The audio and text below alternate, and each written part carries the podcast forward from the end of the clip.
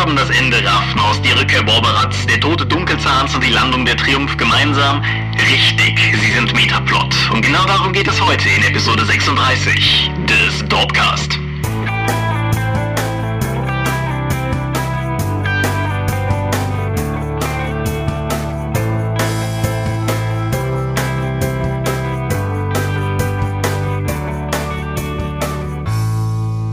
Hi und herzlich willkommen zur Episode 36 des Dorpcast. Nun sitzen wir also schon zum 37. Wir haben ja bei Null angefangen, zum 37. Mal hier und haben uns ein rollenspielrelevantes Thema herausgesucht, über das wir reden wollen. Wir, das wäre aufgeteilt. Einerseits du. Michael Mingers, hallo. Und andererseits ich, Thomas Michalski. Und unser Thema heute lautet? Metaplot. Ja. In Rollenspielen. Ja. Was ist das überhaupt und so weiter? Genau, und ist das gut und kann das weg oder soll das bleiben? So die, die klassischen Fragen oder so, genau. Ja. Gut, aber dazu erst später. Genau, wir beginnen mit Medien. Möchtest du mit Medien beginnen? Ja, warum nicht? Ich habe jetzt zumindest beim Arbeiten mal jetzt die erste halbe Staffel von Stargate Universe geschaut. Das ist das ist die dritte Serie aus dem Stargate-Franchise und sie spielt nun mal dann äh, damit, dass eine bunte Gruppe aus Wissenschaftlern, Zivilisten und Militärs durch einen Stargate-Fehler auf einem antiker Raumschiff landen. Und dieses Raumschiff ist schon seit zigtausenden Jahren unterwegs und auch nicht mehr das frischeste und sie haben keine Möglichkeit zur Erde zurückzukehren. So, jetzt hast du eine sehr heterogene Menge an Leuten zur falschen Zeit am falschen Ort. Das sorgt natürlich für Konflikte und das ist auch die große Stärke der Serie, so wie ich das bis jetzt gesehen habe. Mhm. Angetrieben von den beiden Hauptcharakteren jeweils der Fraktionen, einem egoistischen Wissenschaftler, der ein Arschloch ist, und einem egoistischen Militär, der ein Arschloch ist, die sich beide absolut nicht leiden können, die aber beide dann jeweils aufeinander angewiesen sind. Das ist, wie ich es bis jetzt ausmachen konnte, der Hauptkonflikt der Serie. Neben dem, äh, wir sind ja auf dem Raumschiff und wie zur Hölle überleben wir eigentlich? Und dann noch jede Menge drumherum, die sich dann halt da, die mit zu dem Plot arbeiten. Ein guter Teil dieser Serie ist bis jetzt neben Science-Fiction-Elementen Soap Opera. Und zwar wirklich Soap Opera im Sinne, wer hat was mit wem und wer mag wenig und so. Weniger über die Konflikte der Science-Fiction-Elemente, des Raumschiffs und der Situation ge äh, gemacht, sondern tatsächlich nur zwischenmenschlich. Das finde ich ein bisschen als Füllmaterial. Gerade da sie irgendwie so eine weirde Technik gefunden haben über Kommunikationssteine, die es ihnen ermöglichen, den Körper mit jemand anderem auf der Erde zu tauschen und zumindest so mit der Erde in Kontakt zu treten, weil das sonst einfach viel zu weit weg ist. Das führt dazu, dass der militärische Captain halt ständig seine Frau besuchen geht, mit der er Probleme hat, aber im Körper von jemand anderem.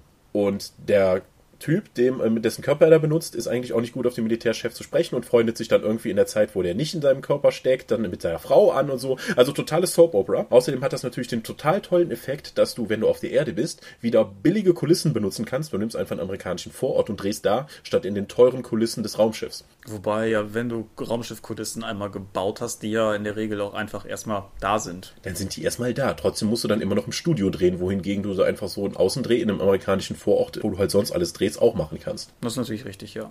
Es greift nur bedingt auf die beliebten kanadischen Wälder zurück, die vor allen Dingen Stargate Atlantis ja ausgezeichnet haben, oder Supernatural oder jede andere amerikanische Serie der letzten 10 bis 15 Jahre. Ja, Akte X hat Vancouver groß gemacht. Ja, also alles darum herum, du, also Amerika stelle ich mir eigentlich, und auch alle Planeten des Sonnensystems äh, äh, im ganzen Universum stelle ich mir vor wie kanadische Wälder. Stargate Universe ergänzt das um Kiesgruben.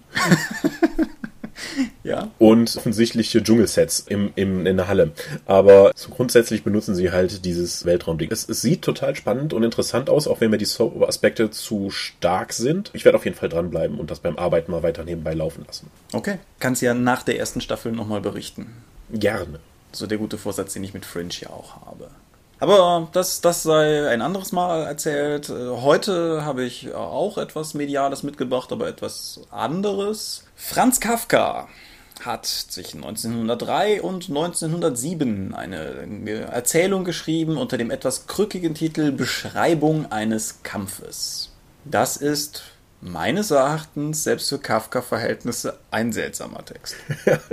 okay. Also, um nur eine grobe Zusammenfassung des ersten Teiles zu geben, es ist insgesamt dreiteilig, dreigliedrig, wenn man so will. Der, der Protagonist sitzt bei irgendeinem netten abendlichen Zusammenkommen in Prag und äh, ist da an sich glücklich und zufrieden, als ein flüchtiger Bekannter sich zu ihm hinsetzt und beginnt ihn von seinen Liebeleien an diesem Abend zu erzählen. Relativ explizit. Die sind sozusagen gerade im Nebenraum zu Ende gegangen. Als dieses Gespräch beginnt, die Aufmerksamkeit anderer Leute auf sich zu ziehen, geht der Erzähler hin, um seinen flüchtigen Bekannten nicht in irgendwelche Unschicklichkeiten geraten zu lassen und schlägt ihm vor, man könne doch gemeinsam nach Hause gehen, beziehungsweise zum Lorenziberg gehen. Das ist so ein Hügel in Prag. Und ja, die beiden machen sich dann letztlich auf den Weg. Es gibt noch so ein paar seltsame Begebenheiten. Und während sie so nach Hause gehen, merkst du langsam aber sicher, dass der Erzähler der Geschichte definitiv einen Sprung in der Schüssel hat. Weil er irgendwie die ganze Zeit versucht zu reflektieren, was sein Begleiter wohl so von ihm hält. Und dann hat er irgendwann Angst, dass sein Begleiter sich vielleicht schlecht fühlt, weil er ihn überragt, weshalb der Erzähler beginnt gebückt zu gehen, woraufhin dann der Begleiter ihn irgendwie anfährt, warum er denn so komisch liefe. Und dann fängt, fängt er irgendwie an, ja, das war doch so bequem.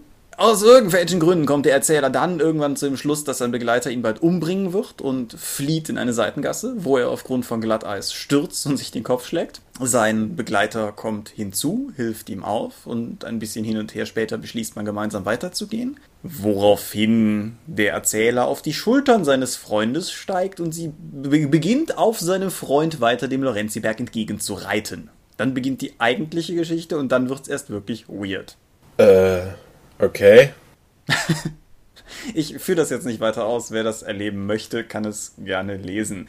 Äh, es ist, die, das Ganze ist halt eine sehr, meines Erachtens, sehr ausgedehnte Traumsequenz. So diese ganze Art und Weise, wie assoziativ Elemente ineinander geschaltet sind, wie sich Erzählebenen verschieben, das ist in gewisser Weise klassische Traumerzählung. Es funktioniert auch auf dieser Ebene, also man kann der Geschichte folgen, obwohl sie jetzt nicht im klassischen Sinne logisch ist, so ist sie doch kohärent genug in ihren eigenen Bahnen, dass man versteht, was eigentlich passiert.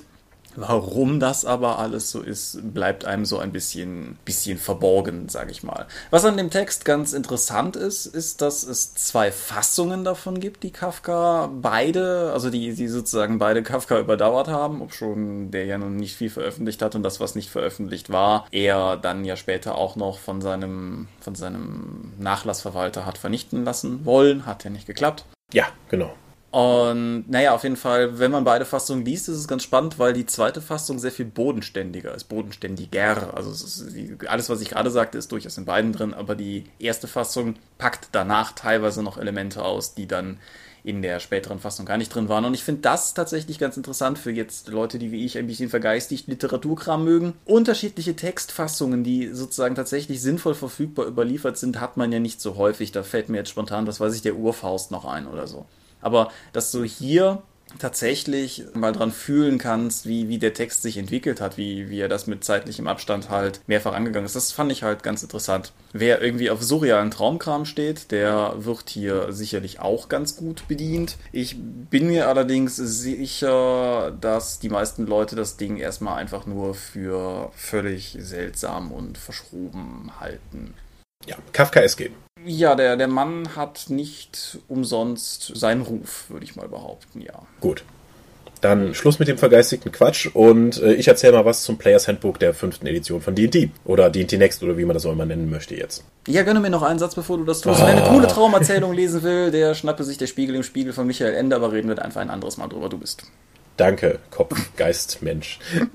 Gut, Players Handbook von D&D 5 oder D&D Next oder wie das Ding auch immer jetzt heißt, einfach nur Dungeons Dragons führt ja zu Konfusion, wenn man das einfach hier so fallen lässt. Ich habe das Ding gestern mal nur überflogen nur auszugsweise gelesen und es bestätigt sich sehr mein Eindruck davon, den ich vom Starter-Set hatte. Es ist sehr, sehr, sehr, sehr, sehr viel stärker auf Charaktere ausgerichtet als auf das Spiel an sich. Also es ist tatsächlich, also äh, du hast erstmal nur Charaktererschaffung, dann hast du für jede Rasse, anstatt nur eine halbe Seite oder sowas oder nur die Werte vorgestellt, tatsächlich zwei bis sechs Seiten Rassenbeschreibung, was verschiedene, Unterkategorien es da gibt, was die Rassen kennzeichnet, was die für Spezialfähigkeiten haben und so ein Spaß. Es wird halt und die Backstories und alles wird jede Menge äh, wirklich auf Charakter zentriert gearbeitet. Die Charakterprogression ist immer noch unfassbar flach. Man wird also nicht wirklich besser meines Erachtens. Ich hatte es ja schon mal bei der Starterbox erwähnt. Du hast am Anfang einen Proficiency-Bonus von plus zwei. Also gilt für Angriffe und für Fertigkeiten, in denen du vertraut bist. Das habe ich jetzt, glaube ich, letztes Mal falsch gesagt. Es gibt keine plus zwei, wenn du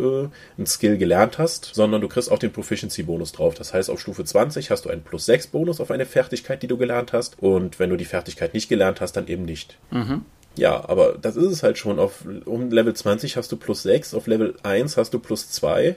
Die Attributsmaximalgrenze liegt bei 20 wenn ich jetzt sagen möchte, okay, ich möchte im Primärattribut meines Charakters wie Stärke bei einem Krieger, setze ich am Anfang die 16, nehme ich vielleicht dann noch irgendwie eine Rasse dazu, die mir plus 2 gibt, dann habe ich 18, dann kann ich eine von drei Attributssteigerungen, die mir während der 20 Stufen zur Verfügung äh, stehen, dann darauf aufwenden, das Ding auf den Maximalwert zu hauen und dann muss der Rest halt auf irgendwas anderes gelegt werden. Alternativ, jetzt sind ja auch die Optionalregeln drin, alternativ kannst du Feeds dazu nehmen. Aber Feeds nimmst du anstelle von Attributssteigerungen und du hast drei davon während der gesamten Progression. Und diese Feeds sind natürlich dadurch, dass es sehr viel weniger sind jetzt, sehr viel mächtiger, haben aber teilweise auch Attributssteigerungen drin. Wenn du zum Beispiel den Feed Athlet äh, nimmst, kannst du entweder Stärke oder Geschicklichkeit um eins steigern.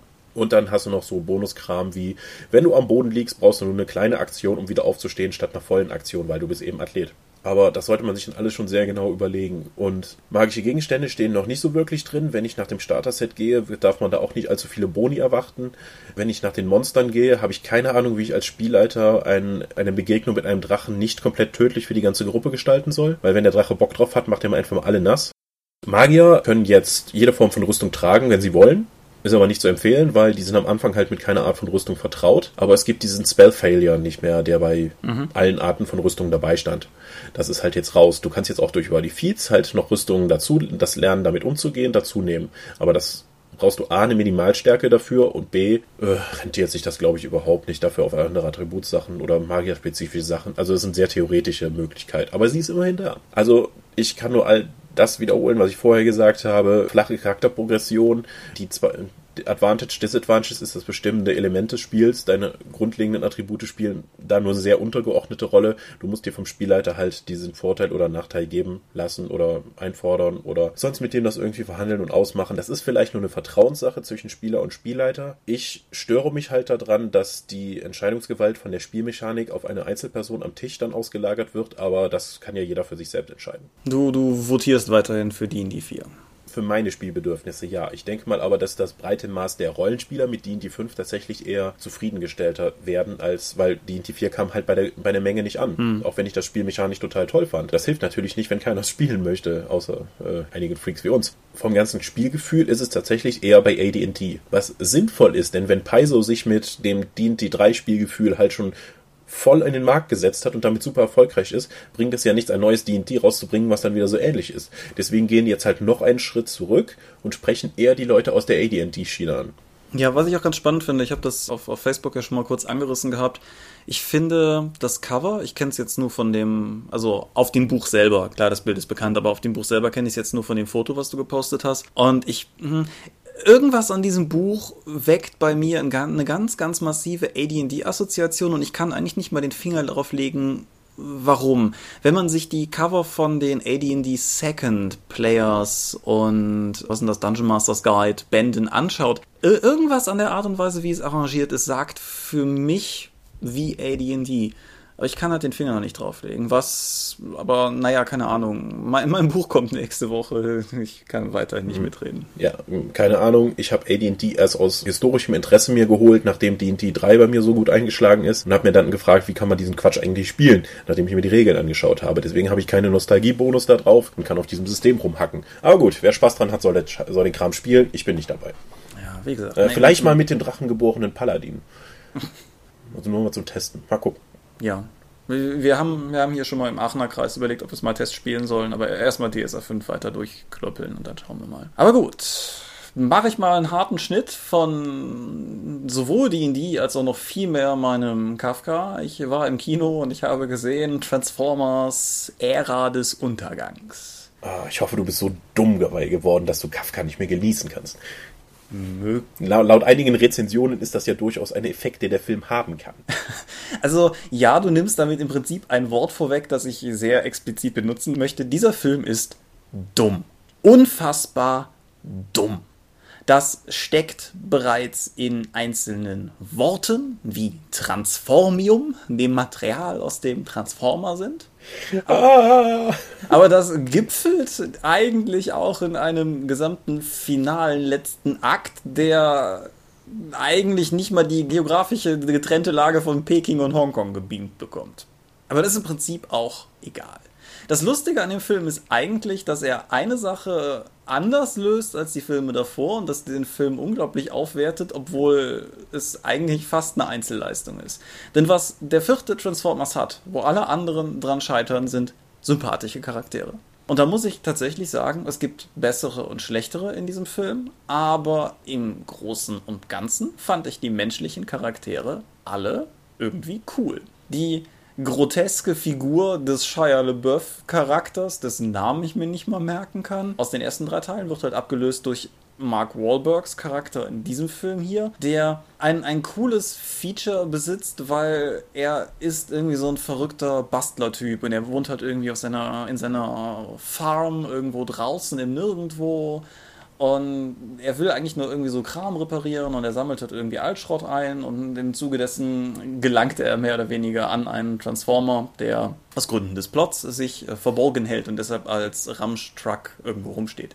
Aber diese, allein diese Figur, die Konflikte, die er mitbringt. Irgendwie seine Tochter möchte aufs College und sieht halt nur, wie er irgendwie Geld verbrennt beim Einkauf von Schrott, ohne dass ihm eine große Erfindung gelingt. All dieser Kram wird sehr liebevoll und sehr minutiös in den ersten, weiß ich nicht, 30 Minuten des Films aufgebaut. Er spielt dann natürlich für die eigentliche Handlung keine große Rolle mehr. Aber zu diesem Zeitpunkt hast du begonnen, diesen Charakter zu mögen. Und das hilft dem Film unglaublich. Denn alles andere, was rumläuft, ist nach wie vor nicht sonderlich herausragend. Höchstens dekorativ.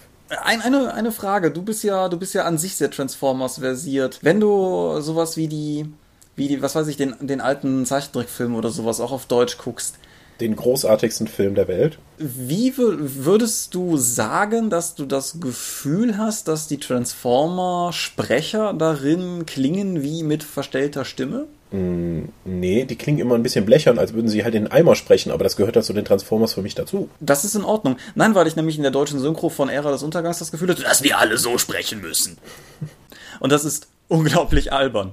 Und irgendwie, ich, kenne halt den ersten auf Englisch und den zweiten kann ich mich nicht mal mehr erinnern, in welcher Sprache ich ihn gesehen habe. Und er hat halt zumindest natürlich Peter Cullen als Optimus Prime und das ist immer gut.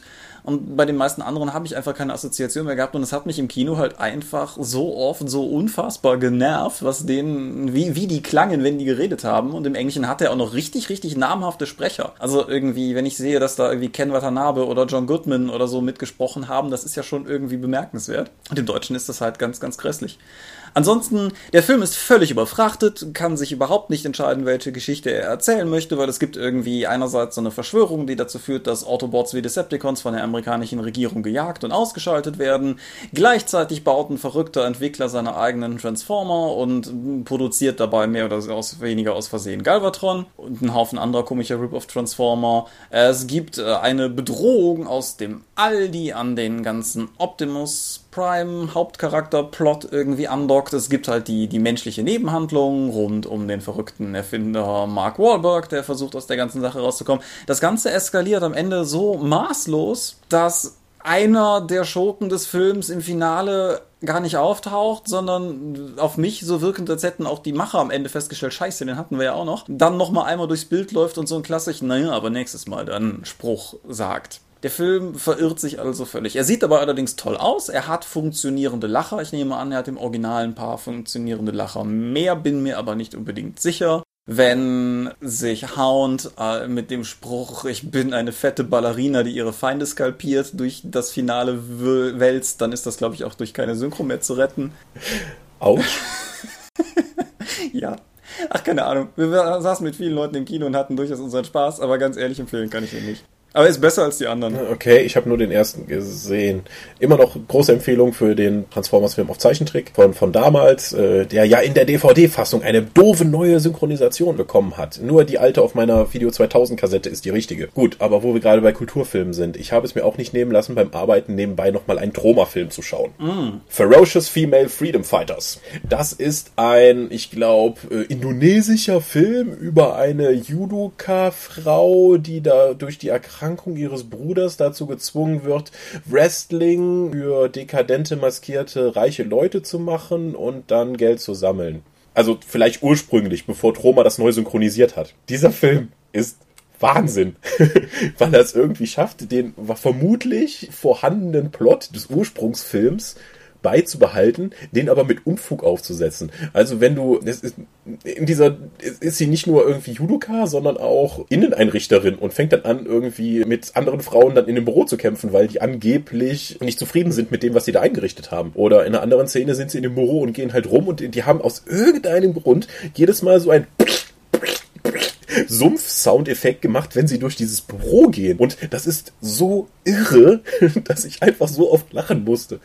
Ja, das ist äh, natürlich eine besondere Art von Humor. Der Troma-Fanfilm-Mensch äh, wird äh, das nachvollziehen können. Der Rest der Menschheit wird irritiert davor stehen und den Kopf schütteln. Also der große Rest der Menschheit. Es ist einer der Filme, die von Troma kostenlos über YouTube angeboten werden. Kann man sich also mal einfach anschauen. Bildqualität direkt aus der Hölle. Klingt auch sehr seltsam, wenn zum Beispiel irgendwie die, die Schlange, die dann irgendwann losgeschickt wird, um diese Wrestlerin dann irgendwie noch in der Badewanne dann zu töten, dann in der Synchrospur von irgendeinem Schwarzen mit extrem tiefer Stimme dann irgendwie erzählt wird, dass er irgendwie betrunken eingeschlafen ist und jetzt nicht mehr wüsste, oh Gott, wo sind meine Beine hin? Hey, können Sie mir vielleicht helfen? Ah, eine Schlange! Oh, ähm, das ist halt völliger Wahnsinn, aber es macht so viel Spaß zu gucken. Ja, vielleicht in ganz kurzen Worten, Troma für diejenigen, denen das nicht sagt, weil ich glaube, das ist ja schon auch, also das ist zwar was namhaftes, aber schon Special Interest, ist eine in den 70er Jahren gegründete Independent-Filmfirma, die irgendwie bis, ja, lass mich nicht lügen, irgendwie so in, in die 90er hinein, glaube ich, gearbeitet hat. Und im Laufe dieses Zeitfensters sicherlich irgendwie, ich glaube, an die 1000 Filme released. Sind die nicht immer noch aktiv? Produzieren die immer noch? Ich bin mir unsicher. Also der Troy Kaufmann, der Chef von denen, ist zumindest immer noch sehr präsent und mit, mit Filmen und so etwas. Also ich meine, die waren so präsent, dass es für ihre ikonische Monstergestalt, den Toxic Avenger, äh, auch sogar eine Zeichentrickserie gab, die im Vorabend, äh, die dann irgendwie in, äh, im Kinderprogramm lief. Natürlich dann entsprechend um Gewalt- und Sexszenen entfremdet. Aber das ist einfach so krasses Independent Splatter Spaßkino, das sollte man sich auch mal anschauen. Ich glaube, Toxic Avenger ist auch zu sehen bei YouTube. Ja, du, du hast recht, die sind tatsächlich immer noch aktiv und es wird ja sogar von, von einem, das finde ich jetzt, jetzt ja gerade nicht, aber irgendwann vor, vor Jahren schon war ja mal die Rede auch von einem Toxic Avenger Remake. Mal gucken, ob das noch jemals passiert. Also ja, Return ja. to Nukem High 3 ist ja auch vor kurzem bei denen gestartet. Ja, Neb nebenbei. Auch ein völlig wahnsinniger Film. Der, der Lloyd heißt der aber, oder? Kaufmann. Lloyd Kaufmann? Ja, kann sein. Ja, der, der hat auch Bücher geschrieben übers Filmemachen. Das sind sehr andere Bücher übers Filmemachen. Mhm. Aber die, Wie die das noch? Make Your Own Goddamn Movies oder so? Ja, es gibt auch irgendwie ein All I Need to Know about Filmmaking, ähm, All I Need to Know about Filmmaking I Learned from the Toxic Avenger, genau. Und äh, ja.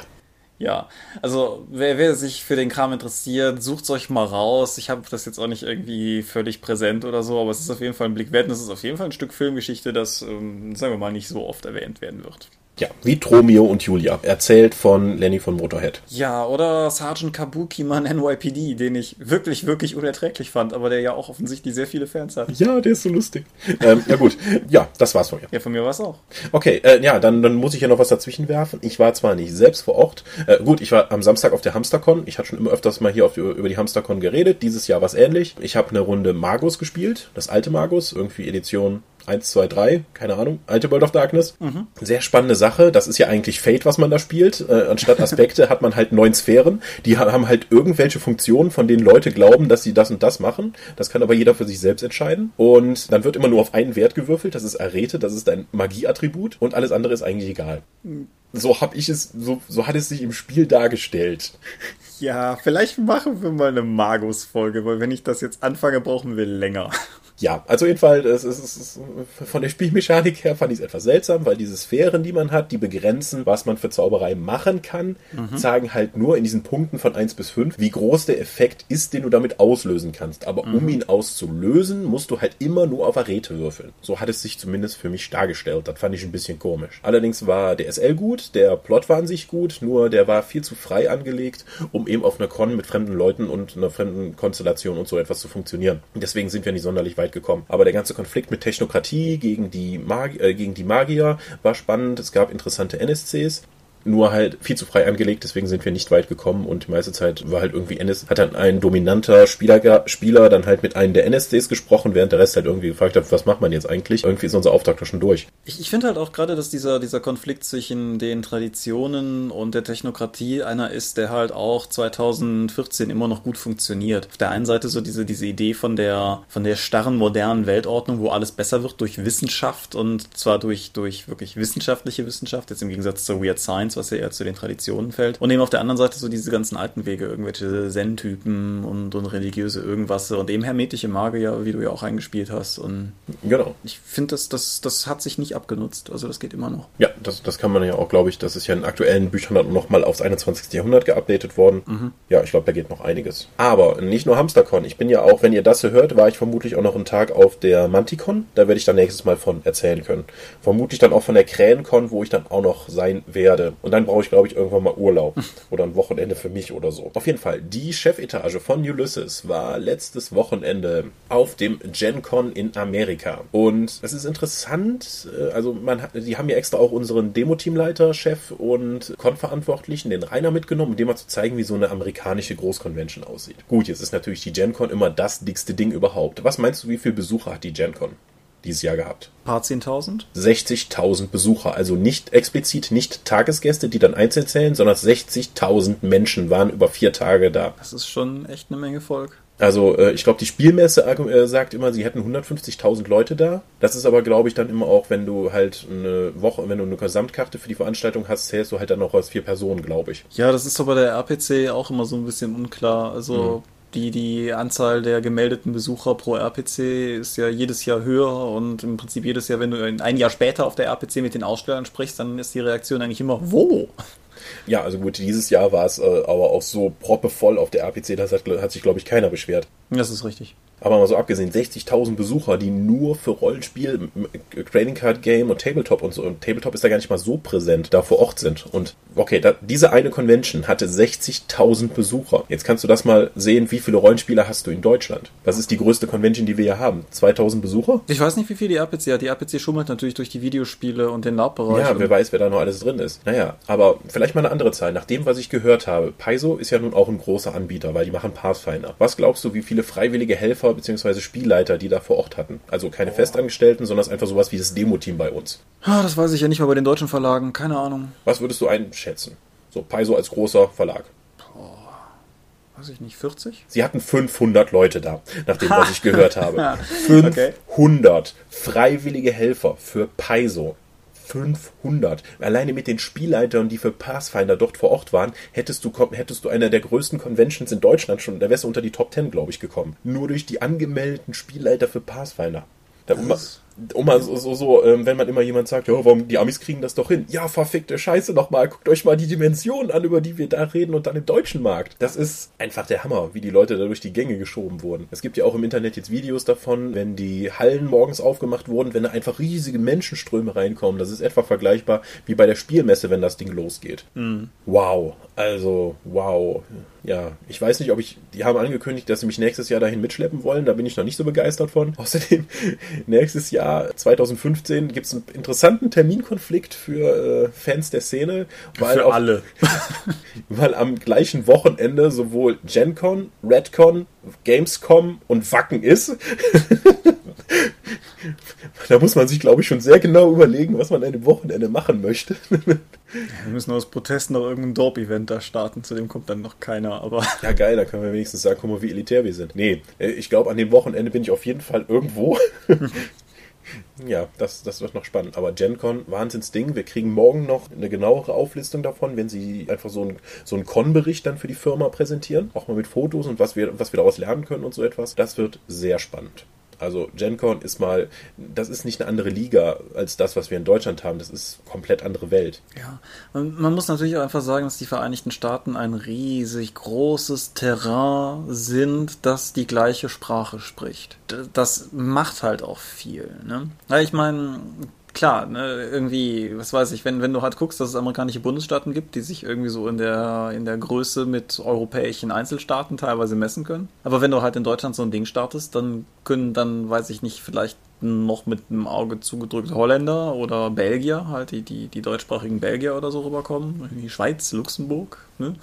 Aber auf der anderen Seite hast du halt irgendwie, keine Ahnung, so die, das nächste große Land neben uns, Frankreich, spricht nicht die gleiche Sprache, wohingegen halt in Amerika dieses gesamte Gebiet zuzüglich Kanada kann da halt hin. Das ist auch etwas, wo man tatsächlich immer wieder Amerikanern sagen muss, wenn die so ankommen, ja, wir versuchen irgendwie einen zentralen europäischen Vertrieb aufzubauen und das irgendwie dann ein bisschen zentraler zu machen. Leute, Europa sind nicht die Vereinigten Staaten von Europa, wo wir wo nur die Länder unterschiedlich heißen und wir sonst alles gleich machen. Du hast unterschiedliche Vertriebskanäle, du hast unterschiedliche Kulturen, du hast unterschiedliche Sprachen. Das klappt so nicht, wie ihr das in Amerika habt. Versteht das doch endlich. Das ist stellenweise schwierig zu vermitteln dass einfach der europäische Markt so komplett anders funktioniert als der nordamerikanische. Ja, und halt als die anderen Großmärkte, weil sowas wie, jetzt vielleicht nicht unbedingt für den Rollenspielbereich relevant, aber sowas wie Russland oder China sind halt auch alles sehr monolithisch gebaute Dinger, wohingegen Europa halt unfassbar fragmentiert ist. Ja. ja. Ja, spannende Sache. Ja, mal gucken, was da noch alles auf uns zukommt. Ja. Amerika, fuck yeah. Aber gut. Auf zum Thema. Ole. Metaplot. Ja. Hemmingers, was ist Ihrer Meinung nach ein Metaplot? Metaplot ist die vom Verlag erdachte, übergeordnete Geschichte, was mit dem Setting passiert. Also, wenn wir jetzt sagen, okay, in meinem Setting gibt es ein großes zentrales Reich der Menschen und wir sagen jetzt, im Verlauf von mehreren Abenteuern wird dieses Reich zerschlagen in viele kleine Baronien und die Spieler können das über diese Abenteuer dann miterleben, wie dieses Setting sich verändert. Das heißt, die, die Veränderungen in der Welt oder in der Umgebung, die beschrieben wird, gehen nicht zwangsläufig von den Spielercharakteren aus. Sie erleben es aber mit, wie diese Änderungen gelenkt durch eine Autorenschaft stattfinden. Mhm. Und das geht natürlich auch auf ein Ziel hin. Also Im man, Idealfall, ja. Man spricht ja auch immer gerne von irgendwelchen The Next Big Thing, wie es gerade mit D&D 5 ist, um irgendwie die Änderungen wieder zu erklären, die mit D&D 5 jetzt kommen. Gegenüber D&D 4 startet ja jetzt das Tyrannei der Drachen Event, wo dann der Kult des Drachen sich nicht mehr um Draculice nur kümmert, sondern auch um lebende Drachen. Und dann wird halt Tiamat wieder eine ganz große Rolle spielen, beziehungsweise dann der große Konflikt zwischen Ios, dem guten Gott, und Bahamut, dem bösen Gott, und dann ist noch Tiamat als Dämonenherrscherin dazwischen. Ja, also total viel Metakosmos von D&D-Universen, die da aufeinander prallen. Mhm. Das ist, ja. ja, so als Beispiel für Metaplot. Die, die World of Darkness hat da auch so ein paar Beispiele gehabt, gerade als die den Sprung gemacht haben von in den meisten Fällen Second Edition, also irgendwie Vampire the Masquerade Second Edition oder, oder eben Mage Second Edition hin zu der dann Revised Edition, also der sozusagen dritten. Das ist ja die Geschichte gewesen, wo einer der vorsintflutlichen Vampire, nämlich Ravnos, halt dahingerafft wurde und gleichzeitig auch noch allerlei metaphysisches, abenteuerliches rund bei den Magi passiert ist und die Werwölfe hatten, meine ich, auch noch irgendwie eine Tüte Abenteuer und das hat halt zu ganz globalen Umwälzungen geführt und ja, halt gleichzeitig auch die neuen Editionen begleitet. Ja, also neue Editionen sind ja in der Regel ein guter Grund, um einen Kataklysmus einzuleiten. Einfach auch um zu erklären, dass neue Regelmechanismen halt dabei sind und wie die jetzt funktionieren. Aber auch um natürlich ein bisschen die Tafel weg aufzuwischen und sagen, okay, das ist jetzt die neue Situation. Es gab jetzt hier einen Umbruch. Das heißt, Leute, die mit der neuen Edition einsteigen, haben auch nicht mehr so viel Ballast vorher, weil jetzt werden die Karten ja eh neu gemischt und jetzt wird es neu verteilt. Genau, ja. Ja, Metaplot. Ist das was Tolles? Das ist eine gute und berechtigte Frage und ich denke, es gibt da durchaus eine Menge Argumente pro und contra. Wie zum Beispiel? Also ich kann, kann mir einfach mal den Pro-Schuh erstmal anziehen. Also auf der einen Seite hast du natürlich einfach dieses, dieses häufig erwähnte Gefühl einer lebendigen Spielwelt.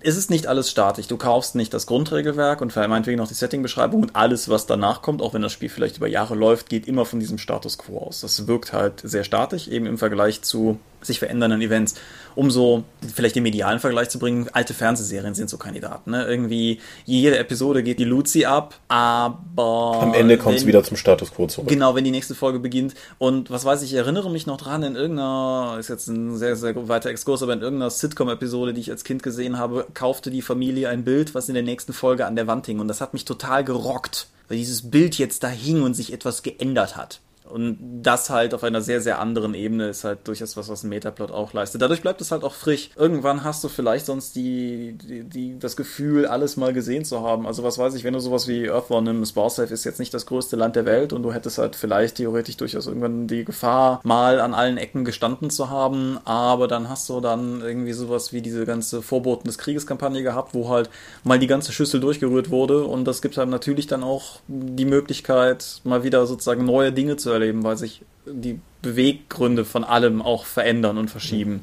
Würdest du sagen, dass Metaplot ein zwangsläufiges Ergebnis davon ist, wenn ein Setting eine gewisse Größe und Fülle erreicht hat? Einfach nur zu sagen, okay, wir haben jetzt jede Ecke unseres Landes zumindest so weit beschrieben, jetzt fangen wir mal an, das ein bisschen umzurühren und wieder ein bisschen Dynamik reinzubringen, weil der Status quo ist jetzt beschrieben, wir sind durch, spätestens zu dem Zeitpunkt fängt man dann mit Metaplot an, weil ich habe den Kram beschrieben. Also kann, kann sein, ja. Also ich würde würd es nicht darauf begrenzen, aber natürlich. Weil also, ansonsten wärst du ja eigentlich mit dem Spiel fertig. Genau, das ist natürlich auch ein wirtschaftlicher Punkt. Niemand möchte ein Produkt beenden, wenn es noch gut läuft. Klar, ne? Irgendwie. Es ist nicht Warhammer 3 gerade mit dieser Begründung eingestellt worden? Es ist fertig entwickelt. Genau. Das ja. ist einer der geilsten Euphemismen für wir machen den Deckel zu ist, den ich seit langem gehört habe. Aber ja, ja genau. Das ist, huh, ja, schön. Ja, na klar, also ich meine, natürlich, um, um sozusagen das fast kurz aufzumachen, Metaplot ist wirtschaftlich natürlich interessant, wenn er angenommen wird, weil es bewegt Leute natürlich dazu, die Sachen zu kaufen. Die kaufen die neuen Bücher, weil sie wissen wollen, wie es weitergeht. Die kaufen vielleicht sogar Bücher, die insgesamt nicht so toll geraten sind, wenn in diesem Buch auch drin steht, wie, wie sozusagen dieses und jenes sich entwickelt oder so. Ja, aber damit kannst du natürlich auch Spieler verlieren, wenn du jetzt irgendwie sagst, so, ja, Borberat ist zurückgekommen, das ist nicht mehr mein Aventurien, weil jetzt gibt es ja viel mehr Magie und Untote und so ein Kram. Das kann auch nach hinten losgehen, wenn der Metaplot-Entwicklung halt den Leuten nicht zusagt. Genau, das, das führt uns so zu ersten Negativpunkten, was ich vielleicht vorher noch, um noch gerade mein, mein, das, was ich mir zumindest an Pro-Sachen überlebt habe, überlegt habe, noch zu beenden. Es ist natürlich auch ein Lohn für Dauerkäufer. Also, das mag jetzt bei so kleineren Linien noch nicht so ins Gewicht fallen, aber beispielsweise als die, die alte World of Darkness damals halt noch sozusagen die World of Darkness war, gab es irgendwo in einem kleinen Eifel eigentlich Computerspiel Typen Forum einen am Ende 60 Seiten langen Thread, in dem genau zwei Leute gepostet haben, nämlich Matthias und ich, und in dem wir versucht haben, die hinter die Geheimnisse und Beweggründe der alten World of Darkness zu steigen, so mit den Hinweisen, die wir in den Büchern hatten, dass das natürlich alles völlig inkohärenter Quatsch war, das wussten wir zu dem Zeitpunkt nicht oder wussten, wollten es vielleicht nicht wahrhaben. Ihr habt euch eure eigene Verschwörungstheorie anhand der euch zur Verfügung stehenden Bücher gebaut. Genau. Und das ist natürlich in gewisser Weise für uns ein Mehrwert gewesen. Das hat die Leute in dem Forum ziemlich genervt, glaube ich. Aber andererseits hätten die nicht reinklicken müssen. Anderes Beispiel DSA. DSA-Leute, die, die den ganzen Kram gelesen haben, das, das überschneidet sich natürlich auch so mit anderen In-Jokes. Aber wenn, wenn du natürlich die Geschichte Aventuriens von Anfang bis Ende oder von Anfang bis heute verfolgt hast, dann ergeben Dinge auch einen ganz anderen Kontext und stehen darin in einem ganz anderen Sinn, als wenn du jetzt halt sozusagen einfach nur vereinzelt mal Produkte gekauft hast, weil plötzlich Charaktere, die für andere andere Leute in Abenteuern nur so wirken, als wären sie halt so eine Nebenfigur am Rande, für dich eine riesige Bedeutung haben, weil du weißt, was es alles schon mit denen auf sich hatte oder so. Findest du denn so einen Metaplot von Autorenseite, von Verlagsseite ausgeführt sinnvoll oder ist das einfach etwas, was sich im Spiel sowieso ergeben würde durch deine Aktion? Ich denke, auf der einen Seite, klar, verändert sich die Spielwelt durch das, was du tust. Und da kann Metaplot vielleicht sogar ein Problem sein, weil, um so das DSA-Beispiel zu bringen, vielleicht habe ich irgendwie damals äh, den Hauptmann in das Grabmal von Briclot umgebracht mit meiner Runde, weil der war ein nerviger NSC und keiner wusste, was noch kommt. Und Outtime zehn Jahre später wird er plötzlich wichtig. Und ich denke mir halt auch so, was meinen jetzt? Und für sowas ist es natürlich durchaus ein Problem. Also insofern Spielwelt, klar, ist auf jeden Fall dynamisch, weil die Leute sich darin bewegen. Auf der anderen Seite hast du halt mit dem Metaplot so eine Art konsolidierte Fassung. Und da kann man jetzt drüber streiten, ob das gut ist oder schlecht. Auch für den Spielleiter der Runde etwas, was für ihn noch nicht völlig klar ist. Weil er weiß ja sonst auf jeden Fall, was passieren wird, weil es ja seine Runde. Aber wenn du den Metaplot von außen hast, dann hast du ein dynamisches Element, das von, von extern einwirkt. Mhm. Wir kennen das ja von DSA, da gibt es ja diese Meisterpersonen mit Sternchen oder ohne Sternchen, also mit Plotschutz oder ohne, wo dann einfach der Hinweis ist, hör mal, wenn ihr die irgendwie einsetzen wollt, denkt dran, äh, die werden später nochmal relevant, die machen noch wichtige Dinge. Siehst du das als Chance oder als Hindernis? Wir haben da ja wir haben da ja in einer früheren Episode, ich finde jetzt gerade die, die, die genaue Folgenummer nicht, da haben wir, haben wir das, meine ich ja schon mal drüber, haben wir schon mal drüber diskutiert. Ich persönlich finde es gut. Man, man kann das halt in zwei Richtungen lesen. Man, man kann das natürlich auch sozusagen als sehr, sehr striktes System, als hiermit darfst du nicht spielen, das brauchen wir noch verstehen. Aber ich sehe es halt eigentlich genau andersrum. Du kannst natürlich mit allem, was in dem Buch drin steht, irgendwie arbeiten, aber du, du weißt bei denen mit Sternchen, dass keine Folgepublikation dann mit deiner Runde nicht kompatibel ist, das eben erwähnte Hauptmann-Problem oder so. Ich finde das schon okay. Es macht es natürlich, glaube ich, für die Macher auch unter Umständen komplexer. Überhaupt Metaplot-Verwaltung ist ein Thema für sich, aber ja, ja genau. Mhm. Meinst du, äh, ist das für dich wichtig, im offiziellen Aventurien oder im offiziellen Setting zu spielen? Also so wie es jetzt vom Metaplot hervorgegeben ist? Oder äh, würdest du eher dein eigenes spielen wollen? Es ist mir eigentlich relativ egal. Also eher was eigenes, wenn es dir egal ist. Mm, jein. Also ich könnte mir eine Runde vorstellen, die sich ganz klar zum Ziel steckt, wir spielen im offiziellen Aventurien. Da könnte ich Spaß dran haben. Dann kann man halt auch mal so richtig mit dem Insiderwissen rumnörden. Auf der anderen Seite habe ich auch kein Problem damit, wenn die Runde von Anfang an sagt, naja, wir, wir spielen so quasi in Aventurien ist das für mich auch kein Problem. Also ich bin, bin da nicht unbedingt drakonisch in der Umsetzung, aber ich finde halt, wenn, wenn man damit spielen will, kann das durchaus auch einen, einen, Mehrwert bringen. Was man sich natürlich überlegen muss, das ist das, was ich in meinen Notizen unter dem Stichwort doofer Metaplot macht auch doofe Folgebücher mal beschrieben habe. Was weiß ich, wenn, wenn du halt beschließt, wir spielen auf jeden Fall im offiziellen Kontext, dann kann das natürlich grundsätzlich auch erstmal cool sein, vielleicht bis zu dem Zeitpunkt, an dem aber der offizielle Kontext in eine Richtung geht, die dir nicht gefällt. Ich habe eben das mit Ravenos erwähnt, bei der alten World of Darkness und das hat halt unter anderem dazu geführt, geführt, dass bei Magus der Kontakt zu den alten Meistern der Traditionen verloren gegangen ist. Die waren dann sozusagen abgeschnitten im Astralraum, sehr vereinfacht gesagt. Das hat die ganze Gewichtung des Konfliktes Tradition-Technokratie sehr verschoben. Und was vorher mehr so auf Augenhöhe passierte, führte plötzlich dazu, dass die Technokratie spürbar anzog, sozusagen. Und das hat mir nicht gefallen, weil das nicht mehr das Magus war, für das ich sozusagen ursprünglich eingestiegen bin. Das wurde dann in späteren Büchern auch wieder so ein bisschen relativiert und da wurde auch durchaus noch weiterer schöner Metaplot draus generiert. Aber ich muss ganz ehrlich sagen, wenn ich sozusagen wenn ich jetzt eine Magus-Runde aufmachen würde, mal gucken, wie die M20 das Setting darstellt, aber wenn ich jetzt eine Magus-Runde aufmachen würde, würde ich das mutmaßlich, mutmaßlich eher zu Zeiten der Second Edition machen. Genauso wie ich ganz klar sagen muss, dass ich die Entwicklung im Jahr des Feuers eigentlich nicht so dufte finde. Da bin ich halt, also da kenne ich zwar so nur die externe Grobsicht, weil wir halt auch derzeit eine Runde in dem Kontext spielen und ich insofern mich ja durchaus noch überraschen lassen will, aber zumindest so was ich vom Jahr des Feuers gelesen und gespielt habe, finde ich eigentlich alles eher nicht so gelungen. Und da gefällt mir das, was vorher war, halt auch besser. Und das mhm. ist halt so eine Schwierigkeit, auf die man sich einlassen muss. Ja, wenn du natürlich jetzt sagst, so, wir spielen in Aventurien, aber wir nehmen jetzt so sozusagen die Erscheinung, das Jahr des Feuers ist nie passiert, dafür ist bei uns alle Anfang kaputt gegangen und Torwaller sind bei uns alle rothaarig statt blond. Da fängt es schon an so, okay, das ist aber nicht mehr DSA. Das ist natürlich schwierig dann, weil der Metaplot definiert halt immer stärker genau, wie das Setting jetzt aussieht. Und sobald du dann immer mehr Abweichungen davon machst und zum gewissen Punkt des Metaplots einsteigst oder nur Teile davon mitnimmst, nimmst du vielleicht, grenzt du damit natürlich auch viele Leute aus, die sagen, das ist für mich aber definierend DSA. Dann kommst, kommst du nämlich wieder in diese Definitionsprobleme. So, was ist eigentlich DSA? Ist das das Jahr des Feuers? Musst du das mitnehmen? Ist DSA nur die G7-Kampagne und alles, was danach passiert ist, ist eh Quatsch? Ja. Das führt aber zu Problemen. Auch, auch so Details. Also beispielsweise, es gibt halt, es gibt halt Zauber, die an bestimmte Ereignisse geknüpft sind.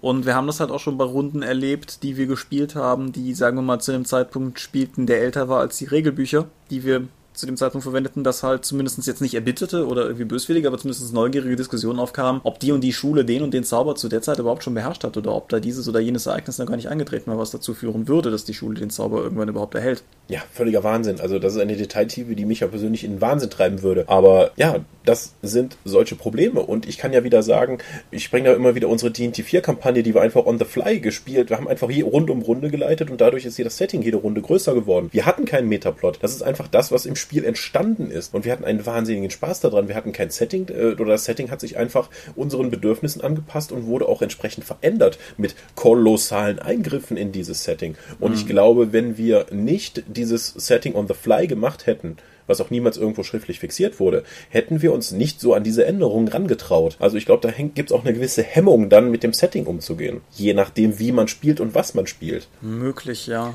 Ja, also so die Savage Worlds Welten sind ja alle in den Plotpoint Campaigns immer direkt schon drauf angelegt, dass das, wenn du die Kampagne spielst, du Teil oder Auslöser und Mover und Shaker eines weltumspannenden, ändernden Aspektes bist. Also wenn du eine Kampagne für eins der vielen äh, Savage Worlds Settings durchspielst, wird danach das Setting und anderes sein als zu Beginn der Kampagne. Das kann im kleinen Rahmen sein oder auch im großen, dass du den großen Weltkonflikt dann löst. Wie zum Beispiel, hey, ich habe hier gerade die dritte Dämonenschlacht ausgelöst oder verhindert. Das ist dann äh, irgendwie, was später dann in Geschichtbüchern stehen wird. Wobei du mit dem Mover und Shaker natürlich sowieso einen ganz interessanten Aspekt ansprichst, weil du nämlich, wir haben ja bei der Railroading-Episode schon mal so ein bisschen darüber gesprochen, wer eigentlich sozusagen die Hoheit über das Setting hat, also ob das jetzt eher die Spieler oder eher der Spielleiter sind. In dem Moment, wo du mit dem Metaplot interagierst, machst du halt eine dritte Partei auf, weil dann hast du Spieler, Spielleiter und die Autoren des Spiels. Und ich, ich denke, man sollte in der Runde auf jeden Fall einerseits sich einfach klar sein, wer letztendlich das hoheitliche letzte Wort hat. Und man sollte umgekehrt halt als Macher darauf achten, dass der Metaplot nicht etwas ist, was trotz den Spielern passiert. Ja, das, das wird ja gerne auch den klassischen DSA-Kampagnen vorgeworfen und das nicht zu Unrecht, dass sie halt nur die Wasserträger der NSCs sind, während die die coolen Sachen machen, um sie herum Dinge passieren, die aber mit den Spielercharakteren eigentlich nichts zu tun haben. Das ist natürlich wahnsinnig unbefriedigend, wenn jetzt irgendwie nur die Autorenschaft den Metaplot halt ihre Geschichte durchdrucken möchte,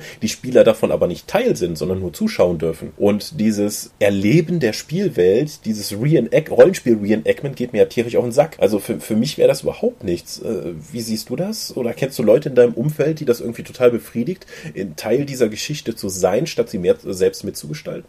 Nein.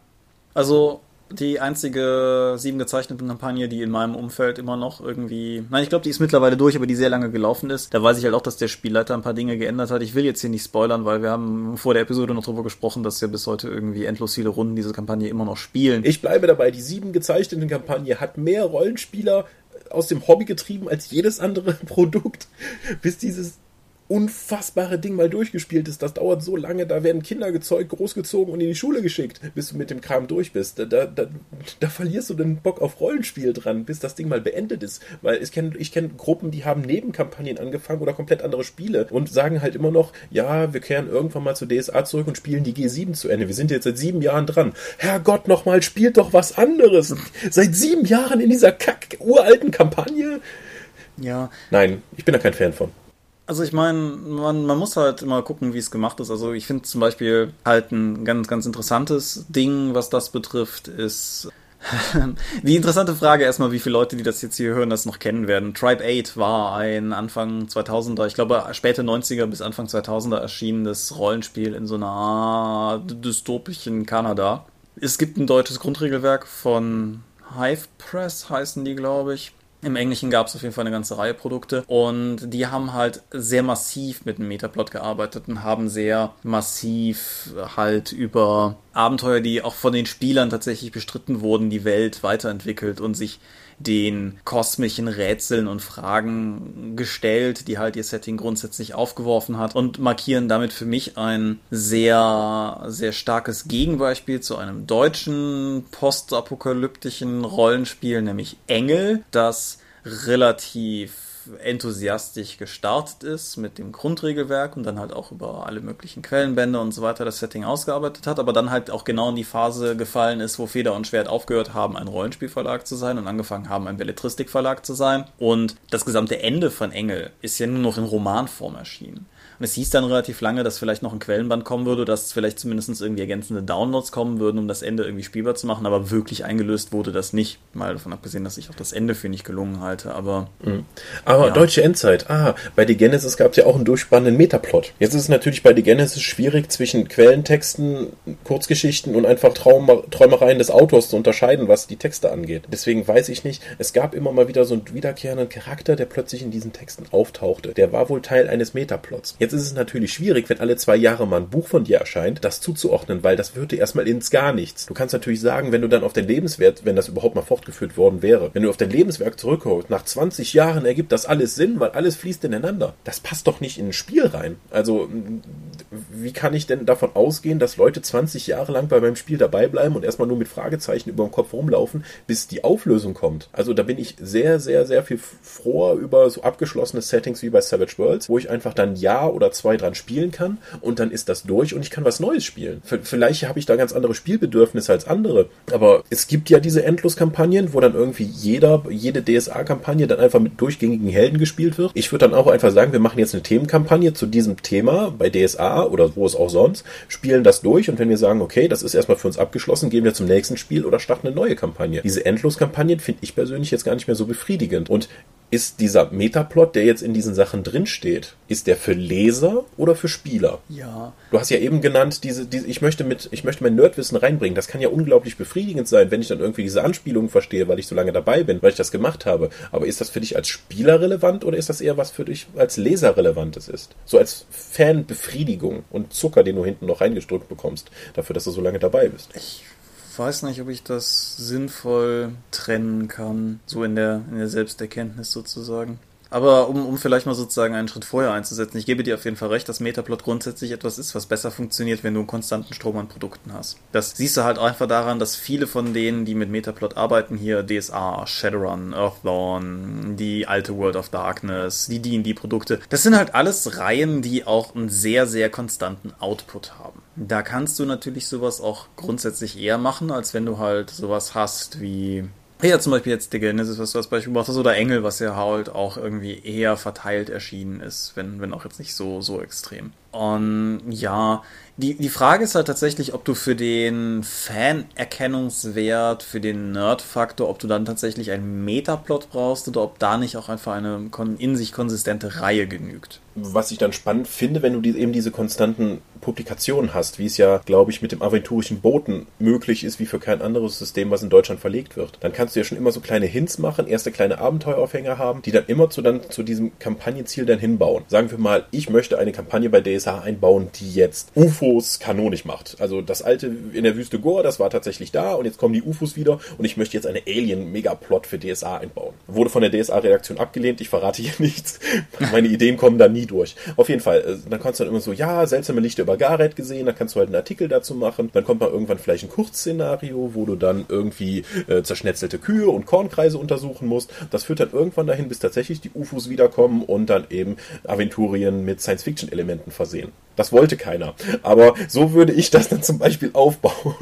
Ja, konkreter Fall, auch wenn uns das jetzt ein bisschen vom Pen Paper wegführt, unser LARP-Setting hat halt auch einmal im Monat so eine Art, also wir, wir nennen es halt die Taverne, wo halt auch einfach Leute hinkommen können, um einen Abend im Rahmen dieser Intime-Taverne sozusagen ihren Charakter auszuspielen. Und jeden Monat, wo die stattfindet, Januar bis November, gibt es halt auch eine Zeitung bei uns. Die Idee kommt natürlich vom Boten her, das ist gar keine Frage. Und die benutzen wir halt durchaus auch. Da ist auch immer relativ viel Störsignal mit drin, damit nicht ganz offensichtlich ist, worauf das nächste jeweils hindeutet, weil das Ganze ist bei uns ja doch auch sehr viel kleiner und kompakter. Aber wir benutzen die halt auch, um Grundsteine zu legen, auf die wir dann später aufbauen können, klar. Es hilft dir natürlich auch, wenn du dann das nächste große Ding ankündigst, dass das nicht einfach direkt so passiert, wie, okay, das Quellenbuch hier beschreibt die beiden Königreiche und der nächste Abenteuerband, diese beiden Königreiche liegen im Krieg miteinander. So, huch, wann ist das denn passiert? Wenn du jetzt natürlich über einen Metaplot äh, Spannungen zwischen den beiden Königsreichen nach und nach aufbauen kannst, dann kommt es nicht so plötzlich, dann, dann fühlt es sich einfach auch natürlicher an. Aber das klappt eben nur, wenn du einen gewissen Produktausstoß hast. Und dieses Anteasern und etwas ist ja auch etwas, was nicht die Charaktere dann mitbekommen, sondern auch die Spieler. Und dann können die halt auch auf wie Metaplot, auch auf einer Metaebene darüber diskutieren, wohin, wo das hinführen kann. Mhm.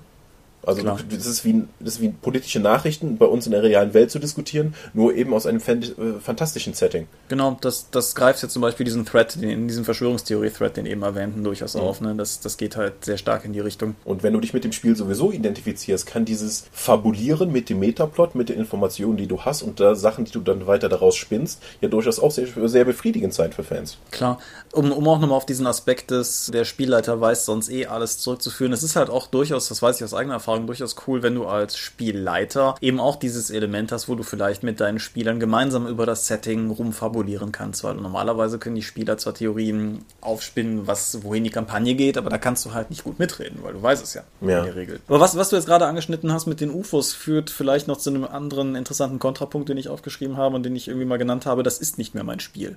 Mhm. Weil, sagen wir mal, wenn jetzt dein Vorschlag angenommen worden wäre und jetzt demnächst irgendwie die Aliens in Gareth landen, dann wäre das nicht mehr mein Spiel. Und das ist natürlich durchaus auch nochmal so eine Art Sonderform von Risiko, auf die man sich halt irgendwie einlassen muss, weil Leute können deinen Metaplot doof finden, erstmal, und dann sozusagen Produkte, die damit zu tun haben, meiden. Das ist in Ordnung. Aber wenn, wenn du halt irgendwie noch mehr als jetzt nur dieses, äh, keine Ahnung, ich mochte nicht, was mit Ravnos passiert ist, Beispiel, sondern noch viel globaler, wenn du am Ende tatsächlich ein Spiel raus hast, was den Leuten keinen Spaß mehr macht, also den ursprünglichen Käufern, dann hast du halt auch ein Problem. Mhm. Stellen wir uns mal vor, jetzt äh, wir sagen irgendwie, das nächste große Ding bei Aventurien ist, es fällt ein großer Meteor runter, die Tulamidenlande sind weg und dafür kommen jetzt da mutierte Insekten raus, die äh, Gift sprühen und wir müssen Godzilla beschwören, um die eben wieder zurück ins Meer zu schieben oder so. Mhm. Das wäre schon nicht mehr Aventurien, so wie die meisten Leute es kennen. Das ist völlig richtig. Deswegen äh, glaube ich, ist es das Sinnvollste, wenn auch der Metaplot, es wird ja immer gerne mit diesen Kata eingangs erwähnten Kataklysmen gearbeitet, aber damit verlierst du halt auch immer wieder Leute. Ja. Deswegen glaube ich, ist Evolution besser als Revolution. Also auch was wir angesprochen haben mit dem Anteasern und dann kommt halt erst vom Kleinen ins Große, um die Leute auch an diese Änderungen zu gewöhnen. Da können die immer noch dann irgendwann abspringen, aber es ist ja wie Frosch und heißes Wasser. Wenn du halt langsam hochdrehst, bleibst da drin sitzen und du hast dann einen gekochten Frosch, was du immer damit vorhast. Oder wenn du ihn halt in kochendes Wasser reinschmeißt, springt er wieder raus. Ja. Genauso ist es wahrscheinlich auch mit der Änderung und Metaplot in deinem Setting. Ja, es, ist, es, gab mal irgendeinen Sword and Laser Podcast. Ich weiß nicht, ob das eine, eine Videofolge war. Ich glaube, das war eine Videofolge, wo sie Ha, peinlich. Wie heißt der Mann, der die Dritzt-Romane schreibt? Ja, Salvatore. Genau, wo sie den im Interview hatten und wo er so ein bisschen erzählte, wie sie sich bereits zu im, im Vorfeld von, von lange bevor Dean die Next eine Sache war, Gedanken darüber gemacht haben, wie sie die Forgotten Realms reparieren können, nachdem der Kataklysmus Jahressprung hin zu Dean die 4 wohl offensichtlich sehr viele Leute, inklusive der Autoren, eher unglücklich gemacht hat. Ja, das ist ja irgendwie 100 Jahre in die Zukunft gesprungen und das ist wieder so ein klassisches Beispiel dafür. Nimm den Fans besser nicht ihr Setting weg, indem du einfach jetzt die vorvollendete Tatsachen stellst. Wenn du es einfach wachsen lässt, sind die Leute dabei. Wenn du ihnen aber das einfach so springst und dann neu vorsetzt, dann, dann fühlt es sich nicht an wie etwas Gewachsenes, sondern ist etwas, was die Autoren einfach vorgesetzt haben. Und die wenigsten Leute werden gerne fremdbestimmt. Deswegen ist es besser, das langsam anzugehen. Ja. Wobei ich jetzt auch noch sozusagen in eine ganz andere Richtung gehe, noch ein ganz interessantes Gegenbeispiel für das ganze Thema habe, nämlich explizit, also auch international, aber jetzt explizit aus Kenntnis ja das deutsche Cthulhu, was halt vollständig auf sowas verzichtet.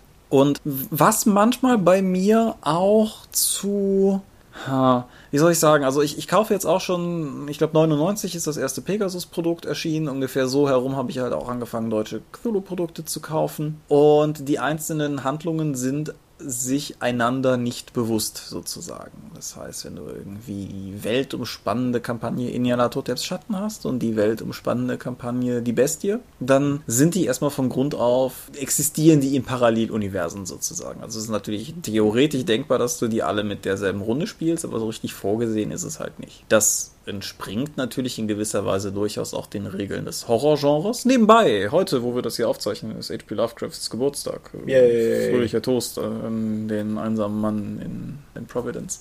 Naja, auf jeden Fall, ich weiß halt auch nicht, ob es da nicht manchmal vielleicht besser wäre. Das funktioniert aber natürlich auch allein aufgrund der Lizenzgebervorgabe. Und mal ganz davon so. abgesehen, dass du in einem fixen Zeitpunkt der Vergangenheit ansiedelst und dann auch die kompletten historischen Ereignisse mitnehmen müsstest. Mhm. Oder aber durch die Ereignisse der Kampagnen eine komplett neue Timeline von da an aufmachst. Dann hast du eine Alternativweltgeschichte statt eines historischen Settings mit Horrorelementen. Ja, aber wie gesagt, ich finde es halt, also es, es wird bei den Bänden durchaus darauf geachtet, dass wenn irgendwie in Quellenbänden Teile beschrieben werden, naja, sozusagen zumindest die Beschreibung von Quellenband zu Quellenband konsistent sind oder sowas, dass es halt schon irgendwie ne, nicht, nicht alles völlig arbiträr wirkt. Aber manch, manchmal fehlt mir das halt so ein bisschen. Okay, was wäre denn jetzt dein abschließendes Fazit? Metaplot yay oder nay? Ich mag Metaplot. Ich bin kein Freund von den Kataklysmen, aus Gründen, die du vor zwei Minuten erst erläutert hast. Deshalb wiederhole ich das jetzt nicht nochmal alles. Aber ja, genau. Also ich, ich finde halt auch ein, eine sich einfach fortentwickelnde Spielwelt, die mir das Gefühl gibt, dass die einzelnen Puzzlebausteine, die diese Welt